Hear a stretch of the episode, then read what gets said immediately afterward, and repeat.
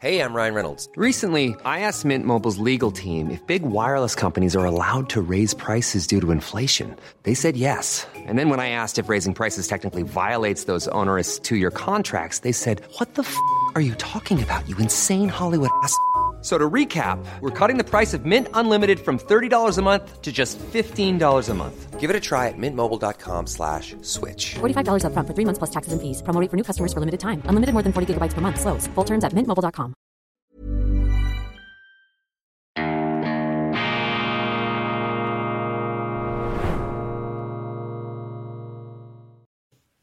Grüezi miteinander, ganz herzlich willkommen und einen wunderschönen guten Tag, meine sehr verehrten Damen und Herren, liebe Freunde, vor allem in Deutschland und in Österreich. Ich begrüße Sie zu dieser bereits heute Morgen angekündigten Sondersendung von Weltwoche Daily, die andere Sicht, unabhängig, kritisch, gut gelaunt, am Freitag, dem 12. Januar 2024. Thema ist das AfD und Orban Verblödungssyndrom in Teilen der deutschen Politik. Das AfD und Orban Verblödungssyndrom. Gewisse Kreise in der deutschen Politik, im deutschen Establishment haben sich derart verbissen in das Feindbild AfD und Orban, dass sie nicht mehr klar denken können. Diese Phobie, diese Orban-Phobie, diese AfD-Phobie, dieses Verblödungssyndrom blockiert, verbarrikadiert, vernebelt das Hirn allzu vieler Politiker, man ist nicht mehr in der Lage, die Wirklichkeit zu erkennen und vor allem führt einen dieses aufgepeitschte Feindbilddenken zu einer komplett verzerrten und in der Konsequenz auch demokratiefeindlichen geradezu Haltung und Politik, vor allem auch zu einem Realitätsverlust, zu einem Verlust des Bezugs zur Wirklichkeit. Das AfD und Orban Verblödungssyndrom. Es gibt ja auch noch das Trump Verblödungssyndrom, dass die Leute dermaßen eingenommen sind von ihrer Antipathie, von ihrer Phobie, dass sie eben gar nicht merken, wie ihnen sozusagen die Realität entgleitet. Und ich möchte das veranschaulichen an einem Beispiel, das in den deutschen Medien vielleicht etwas zu wenig berücksichtigt, etwas zu wenig behandelt wurde. Und zwar handelt es sich um die Podiumsdiskussion am Jahrestag 2024 des Deutschen Beamtenbundes im Hinblick auf die EU-Parlamentswahlen, die Europawahl in einigen Monaten. Was hier abging, war eine eigentliche Indoktrinierung der Beamten mit einseitigen bis falschen Informationen. Aber die Beamtenschaft beklatschte diese teils abstrusen Wunschvorstellungen und Verzerrungen sogar noch und nahm es hin, dass niemand eine Gegenmeinung vertrat. Schon mit ihrem Impulsreferat heizte Jana Puljerin vom European Council on Foreign Relations die Stimmung gegen die rechtsbürgerlichen Politiker in Europa an. Sollte Trump Ende 2024 die US-Wahl gewinnen, werde er die Demokratie nicht umbauen, sondern abbauen, wusste Frau Bullerin, ein Sieg der Republikaner würde genau jene Kräfte in Europa stärken,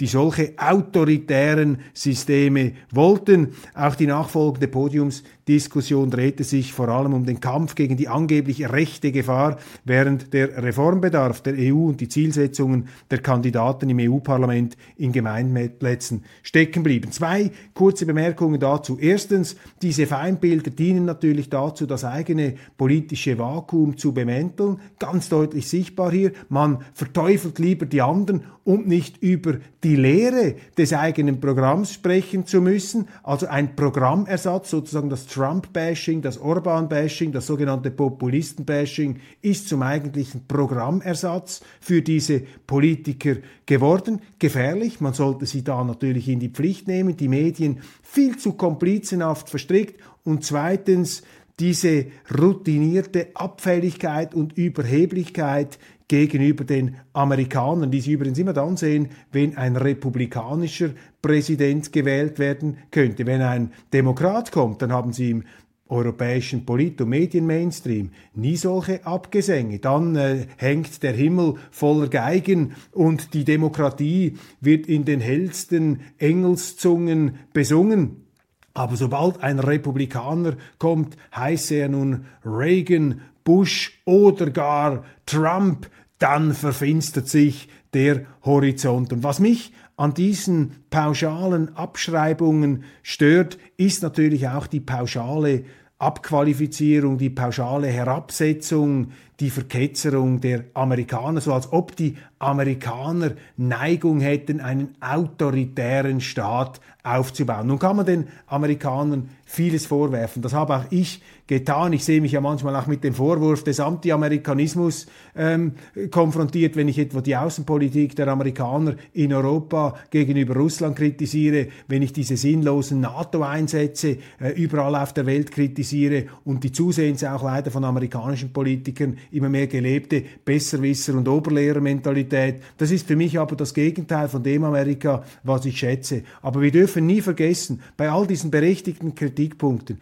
es sind die Amerikaner, die vor über 200 Jahren eine Demokratie aufgebaut haben, eine Verfassung sich selber gegeben haben, die Vorbildwirkung hatte, zum Beispiel für die Schweiz, die auch ein vorbildliches, bei allen Schwächen, demokratisches Land ist. Die Amerikaner haben aber nicht nur ihre Demokratie geschaffen, sondern sie haben die Demokratie auch verteidigt in den finstersten Stunden der europäischen Geschichte. Da haben die Amerikaner ihre Söhne aus dem mittleren Westen auf die Schlachtfelder der wahnsinnigen Europas geschickt, um uns sozusagen vor den Potentaten zu retten, vor den Spinnern, die wir uns eingebrockt haben. Und das haben die Amerikaner unter Aufopferung eines Blutzolls getan. Und dieser idealistische Zug, den man nie auch verklären darf in der amerikanischen Geschichte. Aber es gibt eben diesen idealistischen Zug. Dahinter steckt natürlich auch manchmal abgefeimtester realpolitischer Zynismus. Ich will es nicht idealisieren, aber ich will das Kind auch nicht mit dem Bade ausgeschüttet sehen, meine Damen und Herren. Also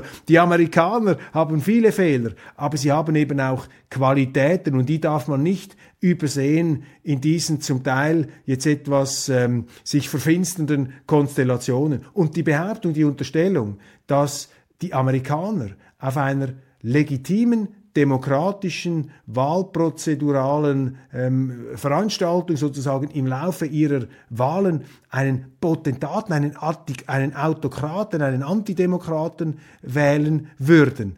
Das ist eine sehr, sehr gewagte, um nicht zu sagen arrogante Unterstellung, ausgerechnet aus Europa, das nun wirklich, also viel häufiger in die Gefahr der Autokratie äh, abgerutscht ist und nicht zuletzt auch heute mit dieser Woke Culture, mit dieser Cancel Culture, mit dieser ganzen Anmaßung, die da aus Brüssel kommt, auch mit den Zensuranwandlungen, mit den neuen Mediengesetzen, die man da den äh, Medien aufbrummt, Europa ist auch vielleicht sogar noch etwas mehr in der Gefahr, autokratisch ähm, regiert zu werden, und zwar einer Autokratie der Gutmenschen, einer Autokratie jener, die es so gut meinen, dass sie eben keine anderen Meinungen zu akzeptieren mehr bereit sind. Die deutsche FDP-Bundestagsabgeordnete und Spitzenkandidatin der FDP für das EU-Parlament, Marie-Agnes Strack-Zimmermann, holte dafür zu einem Rundumschlag gegen die Medien aus, indem sie wörtlich behauptete, alle Journalisten lügen. Ja, nicht ganz alle, Frau Strack-Zimmermann. Alle Journalisten lügen. Offensichtlich ist Strack-Zimmermann sauer aufgestoßen, dass einige Journalisten die hohen Bezüge der Politiker und ihre Lobbyistenverbindungen kritisierten. Katharina Barley von der SPD sah Europa gegen die globale Krise besser gewappnet, als man es in Deutschland wahrnehme. Allerdings sei die Europäische Union ein Tanker, der in voller Fahrt umgebaut werde und weitere Reformen umsetzen müsse. Ja, die Europäische Union als Tanker in voller Fahrt. Hiring for your small business? If you're not looking for professionals on LinkedIn, you're looking in the wrong place. That's like looking for your car keys in a fish tank. LinkedIn helps you hire professionals you can't find anywhere else, even those who aren't actively searching for a new job but might be open to the perfect role. In a given month, over 70% of LinkedIn users don't even visit other leading job sites. So start looking in the right place. With LinkedIn, you can hire professionals like a professional. Post your free job on linkedin.com slash people today. Quality sleep is essential. That's why the Sleep Number Smart Bed is designed for your ever evolving sleep needs. Need a bed that's firmer or softer on either side? Helps you sleep at a comfortable temperature? Sleep Number Smart Beds let you individualize your comfort so you sleep better together. JD Power ranks Sleep Number number 1 in customer satisfaction with mattresses purchased in-store. And now, save 50% on the Sleep Number limited edition Smart Bed for a limited time. For JD Power 2023 award information, visit jdpower.com/awards. Only at a Sleep Number store or sleepnumber.com. Mir käme da auch ein anderes Bild in den Sinn. Man könnte auch von einem Schrottkahn auf der Kriechspur sprechen. Das ist jetzt vielleicht ein bisschen böse. Europa ist, äh, beziehungsweise die Europäische Union ist vielleicht auch zum Teil etwas besser als ihr Ruf, aber da sehen Sie schon das verklärte Bild der Tanker in voller Fahrt auf offener See. Da ist also sehr, sehr viel Wunschdenken dabei, wie weltfremd doch Berufspolitiker in Deutschland inzwischen geworden sind. Auch Deutschland gehört zu Europa und dort herrscht weder Aufbruchstimmung noch wirtschaftliche Blütezeit. Da ist also kein Tanker in voller Fahrt unterwegs, eher etwas am Absaufen. Die Abwanderung der Industrie, die Energieknappheit, die Inflation, die Migrations- und Staatsfinanzkrise sind das Resultat des politischen Führungsversagens genau jener Ampelparteien, die sich beim Jahrestreffen der Beamten als Hüter der Wahrheit, der Weisheit und der Moral jetzt aufspielen konnten. Das zentrale Anliegen des Spitzenkandidaten der Grünen, Thierry Reintke, war die Sicherstellung der Handlungsfähigkeit der EU, die derzeit von einer einzigen Person, von wem wohl, vom ungarischen Ministerpräsidenten Viktor Orban, in Frage gestellt werde. Die Hetzjagd aller Podiumsteilnehmer gegen den dienstältesten Ministerpräsidenten der EU gipfelte in der Forderung, das Einstimmigkeitsprinzip im EU-Rat der Staats- und Regierungschefs abzuschaffen. Nun ist es allerdings so, dass die Zahl der kleinen und der armen Länder im Süden und Osten Europas mit 15 von 27 EU-Staaten größer ist als die Anzahl der noch mehrheitlich stabilitätsbewussten nordeuropäischen Länder. Und es sollen ja abgesehen von der Türkei noch sieben weitere, sieben bis acht weitere Armenhäuser ähm, dazukommen. Albanien, Bosnien-Herzegowina, Georgien, Moldawien, Montenegro, Nordmazedonien, Serbien und allenfalls auch die ähm, EU, äh, Entschuldigung, und auch die Ukraine, ähm, die zur, Ukra die zur äh, EU stoßen könnte. Und das wird natürlich den Finanzausgleich massiv belasten und diese Forderung nach dem Einstimmigkeitsprinzip, so wohlfeil sie dann da auch klingen mag, hat natürlich ihre äh, ganz fürchterlichen Schattenseiten, denn damit könnte natürlich auf, gerade auf die Deutschen, noch viel massivere ähm, Zahlungen zukommen. Man muss dann Geld ähm, abliefern, das man schon lange nicht mehr hat. Mit ihrer Mehrheit könnten die ärmeren Südländer dann beispielsweise höhere Kohäsions- und andere Hilfsgelder oder Steuererhöhungen fordern. Mit einer simplen Mehrheit der Länder würde die Türe zu einer Ausplünderung Deutschlands weit geöffnet. Ohne Vetorecht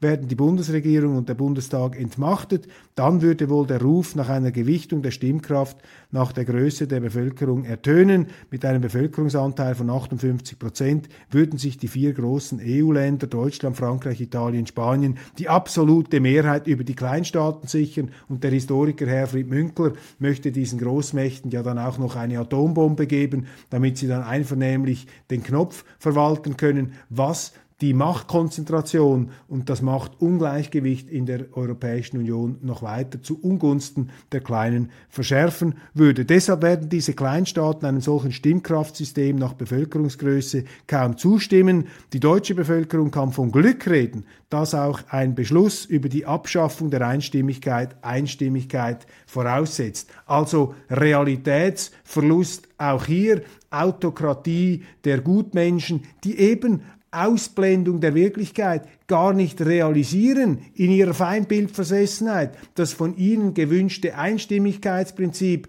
dann am Ende gegen sie selber ausschlagen würde, beziehungsweise nicht das Einstimmigkeitsprinzip, sondern das Mehrheitsprinzip würde dann gegen sie ausschlagen. Das ist eben auch die Arroganz. Man bildet sich ein, wir sind so groß, die Kleinen haben dann überhaupt nichts mehr zu sagen. Das könnte sich ganz anders in der Praxis gestalten. Kurzum, dieses Denken in Feindbildern, das AfD und Orban-Verblödungssyndrom zeigt an, dass die Demokratie nicht ernst genommen wird in diesen Kreisen, dass man den Souverän, das Volk nicht ernst nimmt und dass man die Opposition, den Gegner, nicht einfach als politischen Gegner wahrnimmt, sondern geradezu als Feind, den man ausgrenzen und einsperren muss. Wir sehen jetzt in Polen, wohin das führt, wo die äh, neu gewählte EU-freundliche Tusk-Regierung anfängt, Vertreter der früheren konservativen EU-kritischeren Regierung ähm, in Haft zu nehmen, im Präsidentenpalais